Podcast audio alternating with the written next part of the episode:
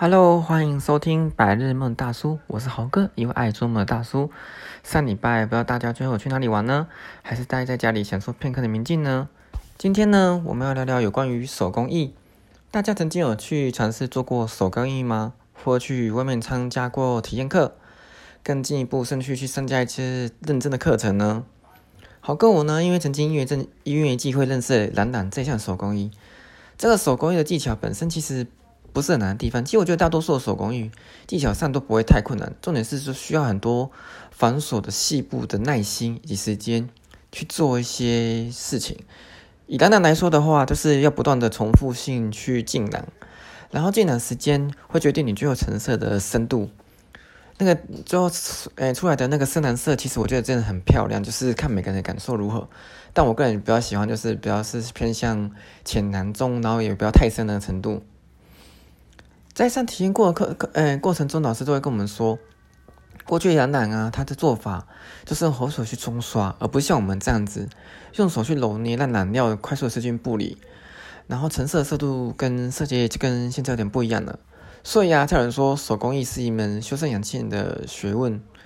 然后随着现代工业技术的发达以及纺织的进步，还有当诶颜色上色的艳丽，往往比如说各种造型技术以及花样招展颜色搭配。所以导致于懒懒到现在这个时代就有一点没落了。其实很多手工艺都是我有经历过被现代工艺给压过去。我不知道你们现在有时候买到一些很便宜的东西，你们有什么想法？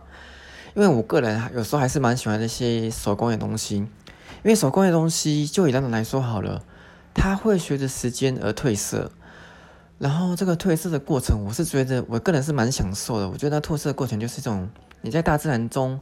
像是是买你去买了一束一束花一朵花，然后看着下去的时间，慢慢的就是凋零啊，这样子有一种你的衣服还是活着的感觉。就是每个颜色呃的成色的变化，我觉得都是一种享受。但是我发现有些人在做手工的时候，好像总是会拿一些现代工业品去做比较，就是会觉得说，哎，你拿了颜色怎么会褪色啊？一个月怎么就对掉颜色呢？嗯，我不知道哎，我觉得其实当我们做手工的时候。有时候要了解一下，这是一些我们的前因以及一些历史。好，其实随着现在近代的物质选择越来越多，没有发没有发现，你们自己在买东西的时候，有时候还要怀疑自己的眼光。诶，明明就觉得这个东西自己很好看呐，可是还是怀疑自己的眼光有问题，还问别人说：“诶，这好看吗？”我觉得有时候我们社会有个通病，就是太多选择了，反而成为一种选择的障碍。相信各位听众在听 broadcast 也是一样的，broadcast 去除掉一堆表演的画面，变成纯粹的声音。你不觉得跟 U U T 就是 YouTuber 比起来，我们有时候听 broadcast 可以更直接的了解，就是我们像我们现在 broadcaster 想要表达的意涵吗？好啦，说到这里，不知道有没有哪些想法呢？其实手工艺呢，我觉得也是很适合亲子一起活动。比起跟小孩子讨论什么果因素、地利呀，那他们其实更愿意跟你分享，并且一起完成一件作品，这是一件非常有成就感的事情。不知道所有的听众，你们有没有曾经去做过什么手工艺呢？很欢迎你随时跟我分享一下你们曾经做过的手工艺，还有你们做手工艺的过程中有感受到什么。最后，我再补充一些关于其他关于植物染的知识，也是我以前在做染染的时候，很多人问我的啦。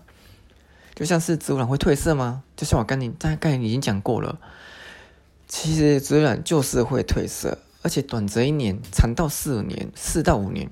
这也是为什么蓝染可以维持那么久的原因。其实有些其他植物染，它褪色的速度会比蓝染还更快。蓝染之所以会在历史上之成名，就是因为说这个植物染这个蓝色在大自然中比较少见，而它颜色比起一些工业染料，有时候它的颜色成色度，一些工业染料到目前为止还不见得是比得上的，并且蓝染的持续度非常的好。这也是为什么到现在蓝染还是不败。你到现在还是看到蓝染这个颜色，可是为什么其他植物染的颜色就比较少见呢？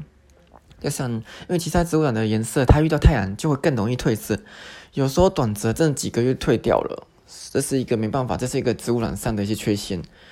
其实真的是比较不容易褪色的颜，呃的颜色真的是会是有限的。像是你知道吗？这边教各位听众一个小技巧，你们家曾经有做过茶叶蛋或之类的茶叶吗？其实茶叶本身就是一个颜色很重的一个天然植物。你用茶叶可以其实是用布，然后去热热染，就是热染的方法就是你用那嗯把你那个水煮滚了，然后加上茶叶，可是那个茶叶的量要够哦，你要是茶叶放太少的话，那个的色度是吃不进去的。就比方说你平常的茶叶蛋可能是加了嗯一两包或几两的茶叶吧，可是如果你拿来把它作为染料使用的话，你就是要加上非常多的，至少要到。嗯，一百克到两百克以上，然后才可以染一块布，而且那个布料也不能还不能够太长哦。讲到这里，你就知道为什么在外面卖植物染的东西会这么贵了吧？这也是为什么植物染输给一些工业品源，因为因为基本上我们材料是蛮贵的，然后加上耗上那个。耗上那个时间，加上又容易褪色。天哪，你买了一个一千块多的衣服，然后又容易褪色，不知道各位听众有什么想法呢？听到这里，但是我觉得有时候一些植物染的颜色真的蛮漂亮，尤其以蓝蓝为主。你们可以先试试看，我看茶叶，茶叶的颜色我觉得不是那么漂亮了。如果是茶的颜色的话，我就会觉得说，嗯，可能些这种工业染还是比较好吧。嗯，好。然后我常常遇到第一个问题在于说，有人说，哎。那植物染可以两个颜两个两种颜色以上的颜色吗？答案是可以的。刚才如果听到现在观众的话，你们应该对植物染有些概念的。植物染的话，它基本上就是一个颜色要去重复浸染，让它上色成色，才能把颜色吃到衣服上面去。那么要第二个颜色该怎么做呢？那就是要在第一个颜色做完后，再重复换一个染缸，然后再上第二个颜色。也是重复的浸染啊，然后浸染的话，其实就是俗称的冷染法了。先补充一下，就是染染的话，通常会冷染。可是如果是一般植物染很多都会用煮的方式，煮的方式又是另一个方法了。煮的话可能会比较快一点，但是煮的话吃色程度可能就嗯不太一样。对，就像我刚才讲的，每个植物染的吃色程度其实都不太一样。这也就是为什么两个，这同时也是为什么两个以上的颜色的植物染通常比较少见，因为。每个植物染的它吃色程度不一样。今天用蓝染，假设它可以维持一年好了，然后另一个颜色的植物染，它只能维持到半年左右，就开始一直在褪色，那就变成一些有色差上的问题。就是你一开始看到衣服颜色很漂亮，你因为这个颜色两三个颜色以上套色，然后去买这件衣服，结果过一阵子以后，你发现颜色褪掉了。嗯，我不知道你们买时候是做的想法，我个人是还蛮喜欢的。对，没错。